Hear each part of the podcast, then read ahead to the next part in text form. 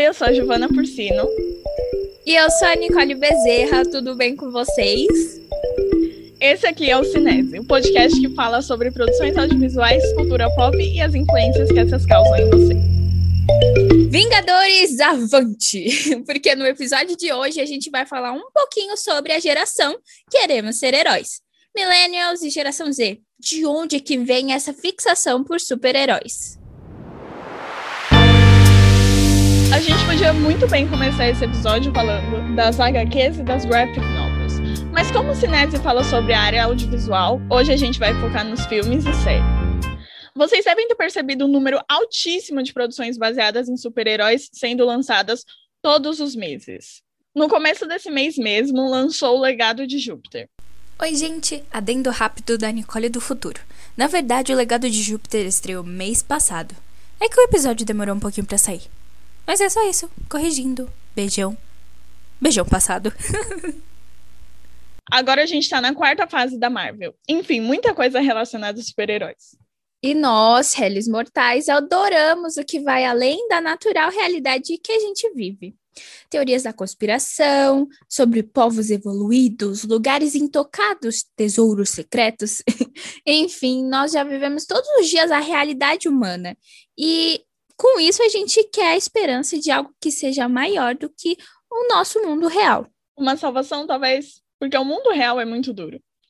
O momento atual que a gente está vivendo diz tudo, né? Qualquer coisa que funcione como escape da realidade já é transcendental.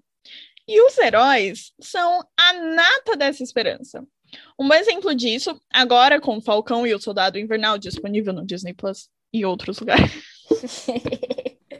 é, como eles falam sobre a imagem do Capitão América para o mundo. E tudo bem se você não gostar do Steve. Eu também não gosto dele, mas a gente não pode negar que é um símbolo marcante. Você não gosta do Steve? Não. Eu gosto dele, gente. Desculpa. Gosto muito dele. Não é o meu favorito, mas gosto. Mas eu acho que é a simbologia que esse signo traz. O signo. O signo. Pera. o signo que é o, o salvador, o pacificador, a pessoa que vai unir o mundo, que vai salvar o mundo. E automaticamente, quando se fala de herói, vem essa imagem, né? Daquela pessoa corajosa, que é capaz de abdicar de tudo que tem pelo bem maior. E isso é muito bonito, em tese. E alguém se colocaria na linha de frente por você é, é algo surpreendente, é algo, sabe, é uma pessoa que vai se sacrificar pelo mundo. Então, o herói é algo além do imaginável que é ser um ser humano. E por mais que agora a gente esteja dentro da geração de anti-heróis, que convenhamos se adequa muito mais à nossa realidade, nós ainda amamos assistir alguma produção que tenha um herói. E eu não tô falando só de Marvel e de si, não. O novo filme da Disney, Raya e o Último Dragão, que diga-se de passagem, é muito bom. Assistam, porque agora não tá custando mais 70 reais, então tá mais acessível de assistir.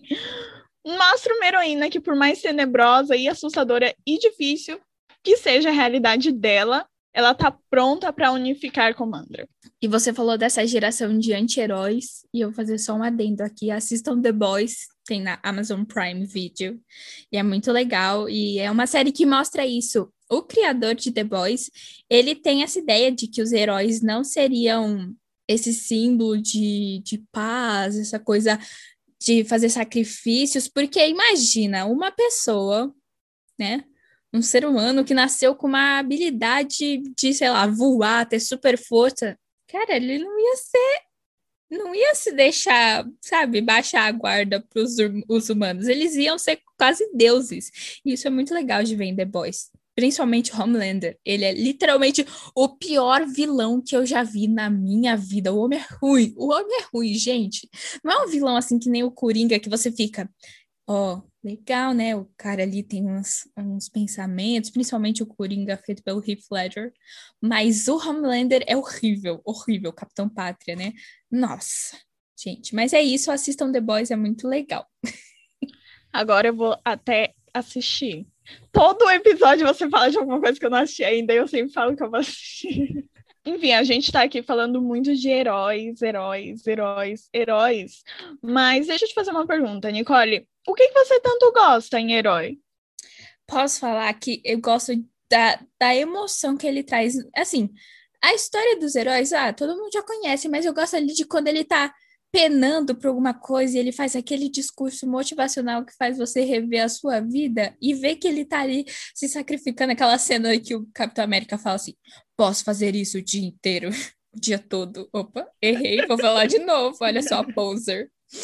Posso fazer isso o dia todo. Eu acho muito legal, principalmente aqueles momentos ali que, sabe, que eles dão aquele baque no mal e falam assim: não, hoje não. Eu gosto disso, é emocionante. Not today, Satan. Not today. Giovana, e qual que são os seus heróis favoritos? Nossa, que pergunta difícil. Meu Deus. Derek, e agora? Três espiãs demais, com certeza. Ai, são muito legais. Estamos prontas pra qualquer. E. Não, mas eu realmente, tipo assim, é, falando mais sobre esses heróis fora do universo Marvel e DC, tem alguns heróis que são bem marcantes. E eu acho que essa vibe, assim, três espiãs demais, meninas super poderosas, vamos ajudar o mundo e salvar as pessoas. Só que enquanto isso, a gente também tem que ter uma vida normal. Ah, sim, uma É. vibe meio Homem-Aranha, o amigo da vizinhança. Todo É. dia ali eu, eu combato o mal, mas eu ainda tô aqui na minha vida. Eu acho legal também. Eu acho que é- essa, essa coisa é muito mais interessante do que aqueles heróis que você claramente está vendo que são eles. Você vê que são eles. Eles não são irreconhecíveis, mas tem essa máscara invisível que as pessoas não reconhecem eles. Aham. Eu acho muito mais legal quando tem assim uma mudança de, sei lá, uma máscara, um, uma capa, alguma coisa assim, que não revela completamente a identidade do herói, que é o caso do Homem-Aranha. Então, essas são as minhas coisas favoritas, porque agora eu também assisto o desenho do Homem-Aranha todos os dias, então talvez eu seja um pouco obcecada. Eu passava 80% do meu dia assistindo Homem-Aranha. Nos outros 20% eu esperava que alguém falasse sobre Homem-Aranha para eu poder falar também. Ai, ai, bom. É, mas é muito bom, é muito bom. Você tá assistindo o que tá passando no Bom Dia Companhia? É, Ai, é muito legal. É muito legal, é muito legal. Principalmente o Venom, sabe? Eu não sei se você já assistiu, sim, porque pra mim já passou 30 mil vezes o episódio do Venom. sim. E é muito legal. Mas Esse uma, desenho do Homem-Aranha é ótimo. um herói que eu gosto muito e que ele é um herói, sabe? E as pessoas falam que ele é piegas, mas eu gosto bastante. É o Steven, de Steven Universo. Dó, mi, sol, si. Interessante sem sentido. Soluções sem problemas. Depois é só botar a letra. Eu andei bolando essa daqui. Vida e morte e amor, nascimento e paz e guerra, o que for. Que teria mais valor do que paz na terra e muito amor. Oh, comigo venha cantar. Cantar? A chave é harmonizar. Chave? Se um padrão é, se um padrão é, repita depois de mim. É tão Vida bonito a forma com amor. que Vida e Sabe, é um desenho mi, dá muita empatia. É que emocionante porque aborda coisas que. É, os, que é de- os divertido. cartoons, assim, os cartoons, dizer, uma Cartoon Network sempre tem essa que pegada que mais diferente, mas que os desenhos não costumam mostrar, até os filmes não costumam mostrar. E o Steven, ele é sensível. Ele é sensível com o mundo, ele entende as outras pessoas, mesmo que, sei lá, Existem os vilões ali, mas ele entende o vilão e mostra é, possibilidades de mudar, porque, sei lá, tem a- as diamantes. E mesmo que elas, se você for parar para pensar, elas destruíram planetas, destru- destruíram civilizações, assim, o que que difere elas dos do Thanos, por exemplo? Mas o Steven foi capaz de entender, mesmo que elas derrubassem ele, ele foi capaz de levantar e ajudar elas a entenderem os- as problemáticas das atitudes delas e melhorarem. E isso é muito bonito. E ah, eu gosto muito, a Rose também. Querendo ou não, por mais que as pessoas achem muito egoísta e tal, eu gosto muito da Rose. E ela aprendeu sobre isso, ela viu que tinha vida aqui na Terra, que cada um tinha suas emoções, o jeito que ela foi, que ela tratou a Garnet quando ela se fundiu a primeira vez, né? A Safira e a Ruby. E, nossa, eu acho muito bonito. Então, o Steven é um herói que eu falava assim, perfeito. Steven Universo é uma série muito boa que leva hate gratuitamente, porque, gente, não, não dá. Concordo com tudo que você falou, inclusive. Mas sabe uns heróis que são um tanto quanto problemáticos, Giovanna? The Umbrella Academy. Eu ia falar Jovem Titãs em Ação. Também. Ravena, será que dá pra mudar de canal? Muda você, tá mais perto do controle. Ah,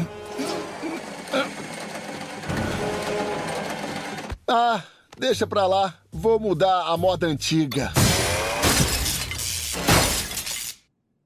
Eu, hein? Não funcionou. E provocou um incêndio. Nós vamos apagar as chamas. Não, é só chamar os bombeiros. Acontece que você tá mais perto do telefone do que eu. Não, vamos falar primeiro então de Jovens Titãs. Fala aí, depois a gente fala de The Umbrella Academy. Ai, gente, é, o que eu ia falar é que, assim, os Jovens Titãs, lá da série Jovens Titãs e tal, a gente até pode levar em consideração, mas em Jovens Titãs e Ação, gente, fazem tudo menos ser heróis. Sim. O Robin, pelo amor de Deus, gente, o que, que aconteceu aqui? Mas eu tenho muita dó do Robin, porque assim, as crianças que não vão assistir o outro, sei lá, se não vai assistir Liga da Ju- Justiça Jovem, vai ver o Robin com um carinha insuportável, assim, porque, meu Deus do céu, em Jovens Titãs e Ação ele é insuportável. E eles não fazem nada, sabe? Eles são egoístas, uma coisa assim. Mas- Sim, eles são muito preguiçosos, tipo. Enfim, né, gente? Mas eu gosto. Agora The Umbrella Academy, porque, meu Deus, o que, o que são esse pessoal, assim, eu duvido, duvido, assim, quando, né, a gente chama eles de heróis, porque eles salvam o mundo duas vezes, sim. Na verdade, na primeira vez eles não salvam. Ups, spoiler, tem que colocar um alerta de spoiler. eles não salvam, mas querendo ou não, eles acabam salvando. Só que eles são heróis que não querem ser heróis. E aí, como é que fica essa história? Eles já eles têm muitas problemáticas com a família, né? E, tipo, como é que eu vou lidar com o mundo se eu não tô conseguindo lidar nem com a minha família? Exatamente. Mas eu acho que ali o, o ponto deles serem heróis é quando eles são crianças. Assim, sabe, efetivamente, como a gente conhece, sabe? Ah, vamos impedir aquele assalto a banco. Eu acho que é mais quando Uhum. eles eram crianças, e que não mostra tanto na série, né? Agora, na série, a gente vê um monte de adulto. Oh, pera, que eu tava tampando o nariz. Agora a gente vê um monte de adulto debilitado precisando de terapia. Com certeza, assim, gente. Era, era só sentar e ter uma conversa, entendeu? Mas, mas não dá, é, é muito difícil. Para esse pessoal é muito difícil. Não, se parar pra pensar, o Luther lá tem 30 mil problemas com o pai. Todos eles, não, não. Todos eles têm um milhão de problemas com o pai lá. Misericórdia. Tá todas as crianças feito o quê? Pegou eles com a... Primeiro de tudo, gente. Que evento que foi esse que, que, na- que foram 37 mulheres? É, ou 36. Enfim. Algum punhado de mulheres teve bebês do nada. Não, imagina como é isso. E onde, onde estão esses outros heróis? Quem eles são? Fica aí o questionamento, porque eles precisaram voltar no passado e mudar o passado para a gente conhecer outros heróis, né? Que vão vir agora na terceira temporada. Ai, gente. Ai, gente, Ben. Por que, Ben? Você é o meu favorito. Não fica do mal, não. ô. Ai, eu vou chorar. Nossa, muito. será que vem aí? Não, o que, que você acha que o Ben vai ser nessa próxima temporada? Porque, sério, eu vou chorar muito se ele for ruim com o Klaus. Tipo, Eu acho que ele só vai ser chato mesmo. Tipo, chato, sabe? Vai ser Uhum. aquele líder chato, tipo Robin. tipo Robin. Ah, eu gosto do Robin, então tá tudo certo. Nossa, mas, gente, é muito doido. Tem aquela, aquele cubo lá, sabe? O cubo flutuante. sei, sei. Que a primeira vez eu fiquei, não, não é não, é, é só uma luminária ali, não é um personagem. Então, esse daí vai ser uma incógnita, hein? Né? Tipo, ele tem corpo? Será que ele vira o cubo? O corpo dele é o cubo. Será que ele é que nem o peixe lá? Será que ele foi. Ele, ele tinha uma forma humana e aí ele foi transformado em cubo? Pois é. Tipo, porque ele é uma caixa. Será que ele tá dentro da caixa? Muitos questionamentos. E se ele for invisível e a caixa for o cérebro? Não sei. Nossa, meu Deus! Pode ser, tudo é possível. É, eu só quero saber qual vai ser a raça lá da, do pai deles, que apareceu, né, na última temporada. Não sei. Do jeito que a Netflix é, eles vão arrastar essa história pra quarta temporada. Porque essa é um, esse é um dos tópicos que as pessoas mais querem saber desde a primeira temporada. Ai, ai. Mas a Netflix tá faz um tempão correndo pra ter a série de herói dela, né? Tipo, a Di- Disney Plus tá vindo aí com todas as, as séries da Marvel possível. Prime Video teve The Boys, que teve uma audiência altíssima. E aí a Netflix tá fazendo tudo pra fazer os heróis dela. Porque, querendo ou não, The Umbrella Academy é incrível. Mas ainda não fixou como os heróis. Tipo, não é uma coisa enorme, Não é gigantesca. aquela, aquela imagem de herói que a gente tem na cabeça. Pois é, eu acho que tentou isso com o legado de Júpiter, né? Mas, nossa, ô série ruim, gente. Tava esperando tanto por essa série, o negócio ruim, não sei. O que que aconteceu ali? É muito ruim, sabe? É... Eu até tava entendendo, ah, eles queriam um design mais próximo aos quadrinhos e tal, a roupa, né? Uma coisa bem cômica, mas não, Giovana, a série é ruim, não assista, não recomendo. Não assistirei, então. Ainda bem que nunca coloquei na minha lista. E, gente, não são só esses heróis de capas, inclusive nada de capa, segundo a Edna. Dramática, É. heróica. É, uma roupa clássica que nem a do Dinamite. Oh, ele tinha uma roupa legal. É, a capa e as botas. Nada de capa. Que são heróis, né? Que se encaixam no padrão de heróis. Muitas das princesas da Disney são heroínas. Por exemplo, a Mulan. A Mulan, ela salvou a China.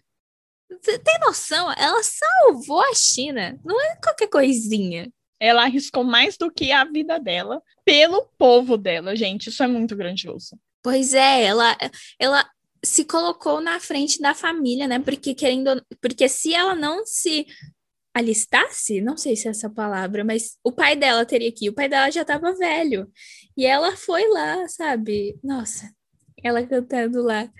Ih, peraí, esqueci. A imagem de quem só vai se revelar. Muito triste. Mas muito bom esse filme. O que eu acho legal das princesas da Disney é que elas sempre têm uma motivação muito clara e às vezes elas nem salvam o dia porque elas queriam salvar o dia, que é o caso da Elsa, né? Ela queria fugir para bem longe, querendo ou não, com a intenção de não machucar ninguém, mas na verdade ela só queria ficar isolada e no fim ela percebeu que ela tinha causado aquilo, então só ela tinha como desfazer aquilo. E aí sim ela salvou o dia. Sim. Eu acho que, né, a Elsa poderia ser base, baseado no, assim, na, nas histórias princesas, histórias Disney. A, a Elsa poderia ter sido vista como a vilã do filme, mas para mim ela é a antagonista dela mesma, porque querendo ou não, a história dela tá mais ali de se libertar, de entender os poderes e por ela não entender, por ela ter reprimido tanto, ela acabou congelando lá o Fjord. E pra mim o vilão não é ninguém mais, ninguém menos do que aquele cara lá, que eu esqueci o nome dele. Giovanna, é o nome Hans. dele? Hans. Hans Sou, das Ilhas do Sul. Um saco. Homem podre aquele, hein? Nossa, demais, gente, demais. Até no livro é, ele é insuportável. Tem um livro? Ah, tem um livro, né? Sim, sim. Foi escrito depois do filme, mas tipo, não não conta a história do filme, né? Conta a história, só que conta tudo no ponto de vista da Elsa e do Hans. Só tem algumas Nossa, partes que do ponto de vista da Ana. Uhum, é muito bom esse livro, gente, leiam. Que legal. Não, e em falar nisso, o 2, o Frozen 2, também é incrível. E aqui a gente tem. Eu gostaria de ter visto mais é, a história lá antiga, lá do pessoal, lá da mãe dela, do pai dela. Acho que podia ter mais um pouquinho, mas o filme é maravilhoso, perfeito. Trilha sonora incrível. incri- Gente, trilha sonora incrível. Christoph se tornou meu personagem favorito nesse filme. Meu, eu chorei no final desse filme, foi muito bom. Não, e a Ana, a Ana serviu, serviu assim, ó, tô sem jantar até hoje, de tanto que a Ana serviu nesse filme. Serviu demais, serviu muito! Gente, É, sério, Muito a lindo. grande heroína do, desse filme foi a Ana. E ela merece todo o reconhecimento por isso.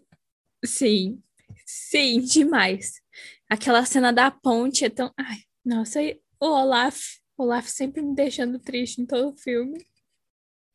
Mas é isso, gente. Assistam Frozen 2, está disponível no Disney Plus e no Prime Video.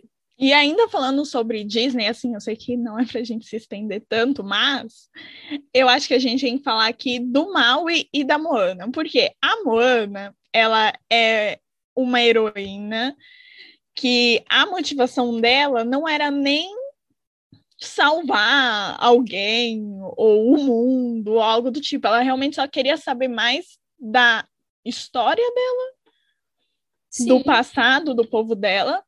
Mas o Maui era para ser um herói, só que ele era um, né? Era um pouquinho questionável, porque assim, ele antes de ser um herói, porque o herói tem essa coisa de ser altruísta, né, de pensar muito Uhum. nos outros. O Maui, ele estava muito ali focado nele mesmo, né? Ele queria Era que, muito querendo ou não, tipo, quando ele foi lá rejeitado, que tem aquela tatuagem na- nas costas dele, ele queria que o povo gostasse dele. Então ele tem até na música lá de nada. Ele fala o tanto de coisa que ele fez para o povo ficar feliz. E o povo não ficou feliz porque ele acabou tirando o coração do Tefiti. Tipo, foi egoísta. muito. Ai, mas eu gosto muito do Maui. Eu gosto muito de tudo nesse filme, gente. Moana é muito bom. Você acredita que eu conheço pessoas que não assistiram Moana? Tipo, gente, Como o que, o que você assim? estava esperando? Como você consegue acordar todos os dias da sua vida sem saber, sem saber como é o filme de Moana, entendeu? Co- Como você consegue acordar sem nunca ter escutado na sua vida a música daquele caranguejo gigante do mal? Como que é o nome dele? Tá, matou. Isso. Como que você consegue? Sabe assim, às vezes eu estou existindo e de repente vem na minha cabeça. Como que é a música? O Tamatoa já. Viveu outro papel Ah. de um caranguejo sem engraçado. Mas agora resolvi ser mais cruel. Porque sou bárbaro, baby. É muito bom, é muito bom. Não, pra. Como é que uma pessoa pode. Eu vou na, eu vou na, vou na praia, né? Quando eu fui na praia depois do filme, eu só fiquei, eu e minha irmã na, na beira da água, assim, fazendo a dancinha da avó da Moana. Meus pés deslizam na água. Ado- Não sei, gente, como é, que, como é que dá pra viver sem isso? Porque eu não sei. Imagina você olhar pro horizonte e não achar que ele tá te chamando, gente. Pois não dá. é! Não, não dá, não dá. Assistam Moana. Se você nunca assistiu Moana, tem que assistir Moana, porque vale muito a pena. Você fica pensativo de verdade depois de terminar esse filme. Porque assim, gente, olha, é igual Raya e o Último Dragão. Tem que é assistir Raya e o Último Tem. Dragão. Muito legal, muito legal mesmo. Gente, muito legal. Esse eu acho que tá muito recente pra eu falar muito, porque às vezes eu falo e eu dou muitos spoilers. Mas esse tá recente, então eu vou me segurar. Mas, meu Deus, gente, que filme. Nossa, parabéns, Disney. Leve todo o meu dinheiro. E eu, só para terminar aqui, para falar de, de outra coisa, eu queria falar um pouquinho sobre um filme da Pixar, que é Dois Irmãos. E os dois irmãos, eles literalmente seguem uma coisa que a gente vai falar daqui a pouco, que é a jornada do herói. Literalmente. O filme, ele é muito embasado nisso. Ele também tem ali uma estrutura meio de RPG, tem bastante referência sobre isso, mas dá para separar direitinho cada passo da jornada do herói nesse filme e ele é lindo. Ele é lindo demais, gente. Nossa, esse filme, eu chorei nesse filme. Eu também. Esse foi Eu o último também. filme que eu fui assistir no cinema antes da pandemia. Ah, não, esse eu assisti em casa, junto com a minha irmã, da primeira vez que eu assisti. Então, eu tava assistindo, eu tinha que me segurar para não chorar. Entendeu? Porque eu- se eu chorasse, eu sabia que ela ia chorar junto comigo, mas teve uma hora que não deu, gente. Escorreu assim uma lágrima. Eu fiquei, meu Deus. Não, e é muito legal. É, Acho que o filme não teve tanto reconhecimento por conta da pandemia, né? Acabou que bugou ali a estreia da Disney, mas é um filme muito bonito. Inclusive, no final, no- na- nas cenas, nos créditos do filme, toca uma música maravilhosa. E o filme fala muito sobre ali a, os irmãos, né? O amor que tem os irmãos, sobre fraternidade, sobre família. E também fala sobre as descobertas, fala, fala de tudo. Sério, o filme é o monomito. E eu achei isso muito legal quando eu tava assistindo. Eu falava assim: ó, é isso aqui. Ah, agora é isso aqui. Ah, é isso aqui. Muito legal. E dá para assistir direitinho para entender um pouquinho disso que a gente vai falar daqui a pouco. Então, se você quer entender assim de uma forma simples, com um filme muito legal, eu dou essa dica de dois irmãos. E é isso.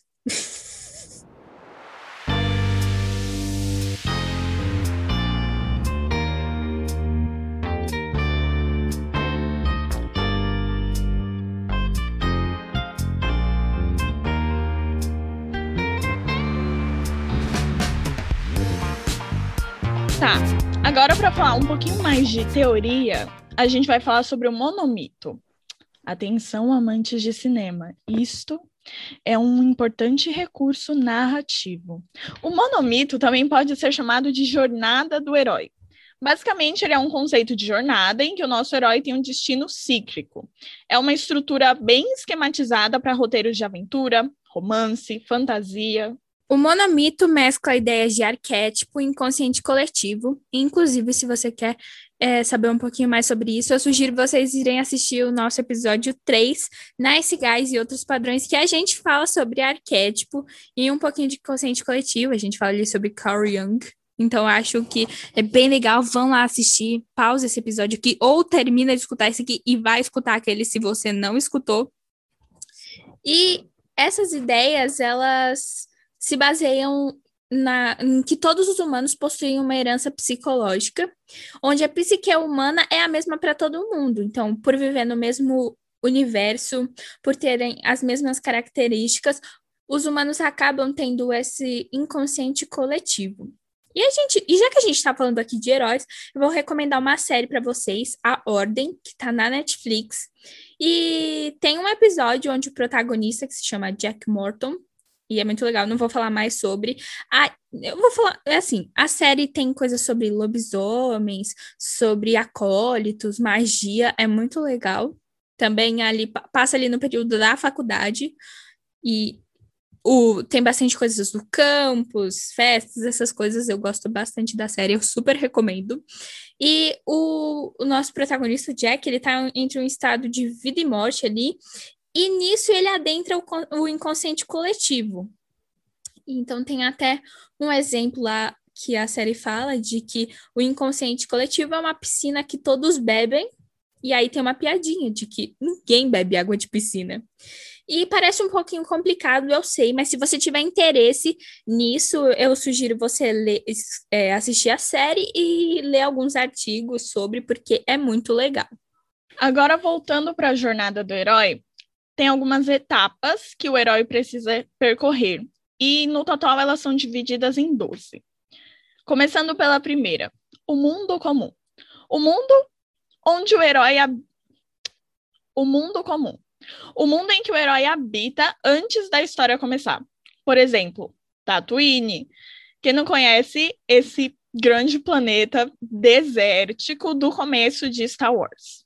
O Luke Skywalker, que é o grande protagonista da saga, morava nesse planeta e ele levava uma vida bem comum junto com os tios dele. E isso é óbvio antes dele descobrir, começar a ter algumas pistas sobre o passado dele e reencontrar o Obi-Wan. Segunda etapa, o chamado da aventura, onde o problema surge. Um bom exemplo disso é a série Once Upon a Time, quando a Emma vai para Storybrooke, porque de repente apareceu uma criança na casa dela dizendo que era o filho dela. E ela precisa ir lá para resolver. E quando ela chega nessa cidade, ela percebe que tem alguma coisa diferente, e aí o problema começa a surgir, que no caso de Once Upon a Time é a mistura do mundo real com o mundo dos contos de fadas. Gente, peraí, Giovana, eu queria fazer um adendo. Eu, como uma espe- telespectadora de filmes de terror, nunca iria com uma criança que chegasse na minha casa aleatoriamente falando assim: Ah, sou seu filho. Eu falo, que pena. Vá com Deus. Não, Não, sei. e o melhor é que isso acontece duas vezes, porque na sexta temporada acontece a mesma coisa de novo. Medo, não medo. Você iria.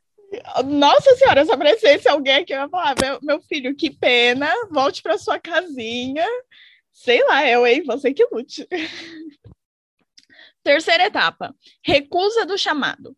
Onde o herói fica naquele vou ou não vou. Sabe? Igual a Elsa no começo de Frozen 2. Eu te escuto, mas não vou. A Aurora lá chamando ela. "Oh, oh, oh." E Elsa, "Hum, será que vou? Será que não vou? Será que fico? Será que vou atrás da minha história? Mas e a Ana? Mas e os meus amigos? Mas é o meu passado? Eu preciso saber de onde eu venho. Quatro. Encontro com o mentor. Uma coisa bem Gandalf, sabe? Que faz com que o herói aceite a aventura. Mestre dos Magos, Gandalf, eu acho que tem. se- O próprio Dumbledore tem sempre um velhinho que vai guiar as pessoas.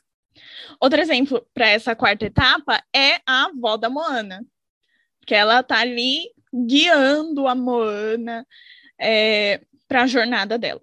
Cinco, cruzamento do primeiro portal, ou limiar. Costuma aparecer com os dois nomes. Ali o herói adentra o mundo mágico. Um exemplo disso é quando a Alice chega no País das Maravilhas, né? Seis, desafios e provações. O herói encontra aliados e inimigos. Descobre um pouco das suas capacidades. Bem o Percy Jackson no Desafio da Bandeira, lembra? O sétimo é a aproximação. Então, o herói ele começa a ter êxitos. Então, ali no treinamento dele, na jornada dele, ele começa a melhorar, ele começa a vencer algumas pequenas batalhas, algumas pequenas lutas. Percy Jackson, de novo, vou usar também como exemplo. E é um ótimo exemplo porque o Rick Riordan, o escritor, ele frisa muito isso por conta da natureza mitológica, né? É baseado na mitologia grega, mitologia romana. Então a saga tem muito isso. Então ali quando eles derrotam a Medusa e, e quando eles passam pelo cassino lá dos comedores da, de Lotus, tem essas, esses êxitos que fazem com que eles se sintam motivados a continuar a jornada. Em oitavo tem a aprovação traumática. Então é ali onde o herói ele fica entre a vida e a morte. Ele tem que fazer alguma escolha importante. Um exemplo disso é quando o Frodo ele é pego lá pelaquela aranha e aí ele fica lá naquela coisa vou morrer, vou morrer.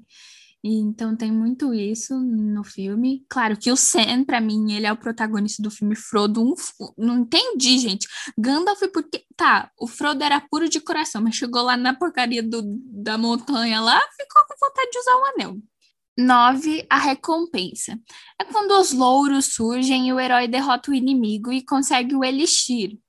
Tipo Harry Potter com a pedra filosofal.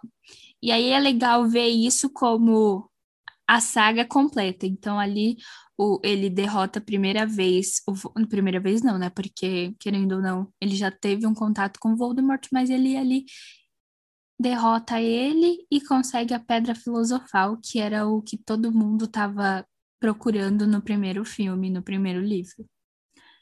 10. O caminho de volta. E é quando o herói ele vai ter que voltar para o mundo comum. Tem a cena do Bilbo sofrendo naquela de vou voltar para o condado, né, para a mesmice da minha vida, para uma coisa mais segura, ou eu vou ficar aqui em Valfenda, vivendo junto com os elfos, vendo essa realidade maravilhosa, mas ele acaba voltando para o condado. 11. A ressurreição do herói. Então ele vai colocar em prática tudo aquilo que ele aprendeu. E tem aquela cena do Shrek para sempre, no final, próximo do final do filme, onde o Rumpelstiltskin prendeu ele e a Fiona naquele calabouço junto com o dragão. A dragão, a dragoa. Qual é o feminino de dragão? dragão. A dragão? dragão feminina. e eles têm que enfrentar, né? O, é, tem que prender ela. E aí eles fazem aquele movimento que a Fiona ensinou o Shrek amarrar o cardaço lá, amarrar alguma coisa. Não lembro o que, que ele amarra exatamente, mas ela fala, tem uma fala lá, tipo, e o dragão passa pelo nanã e dá um laço, não sei o quê. E aí eles fazem lá uma coreografia bem bonitinha.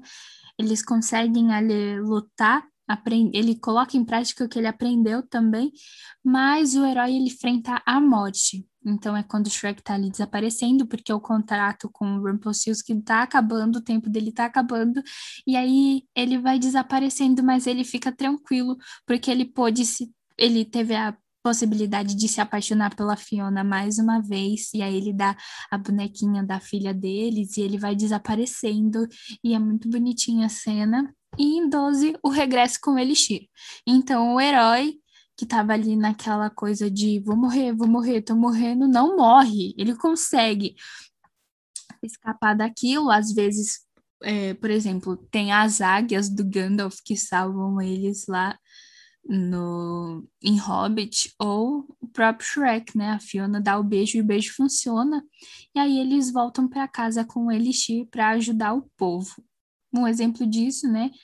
Giovanna tinha dito antes na nossa, no nosso treinamento, mas é a Moana. Quando ela volta para casa, depois de ter devolvido o coração para Tefiti, e a maldição lá não estava se espalhando mais, e ela pôde contar para o povo que eles eram navegantes. Navegantes? Não, nós éramos viajantes. Viajante. É. E aí eles vão lá com o barquinho e toca aquela música lá. Aue, aue, um rumo pra seguir. Muito legal também essa cena. Não necessariamente a jornada do herói vai acontecer inteira em um só filme. Pode se estender por toda a saga. Ou também pode se estender por toda a saga, mas se encaixar em cada filme individualmente, como é o que acontece em Senhor dos Anéis e O Hobbit. Nossa, esse episódio rendeu bastante. A gente falou de muitas produções aqui. Dá para vocês assistirem todas, né? Tá, estão aí nos streamings da vida. E eu amo falar desse assunto, eu amo falar de heróis, eu gosto bastante. Mas como tudo que é bom acaba, nós vamos ficando por aqui. Mas obrigada por escutar até o fim. Sim, gente, um beijo. Se você ainda não ouviu os nossos episódios anteriores, corre lá para ouvir. E a gente está sempre postando vídeos no TikTok e outras informações extras sobre os assuntos relacionados aos nossos episódios lá no nosso Instagram. No Insta e no TikTok, arroba Cinese Podcast. Um beijo e até o próximo episódio. Locução: Giovana Porcino e Nicole Bezerra. Direção: Nicole Bezerra. Roteiro: Guilherme Bordon e Nicole Bezerra. Escolha da trilha sonora: Tainá Doble. Identidade visual: Marcela Lopes, Marina Oliveira e Tainá Doble. Mídias sociais: Marcela Lopes, Marina Oliveira, Guilherme Bordon, Tainá Doble, Giovana Porcino e Nicole Bezerra. Pauta do episódio: Nicole Bezerra. Esse é um produto de mídia sonora feito no primeiro semestre de 2021.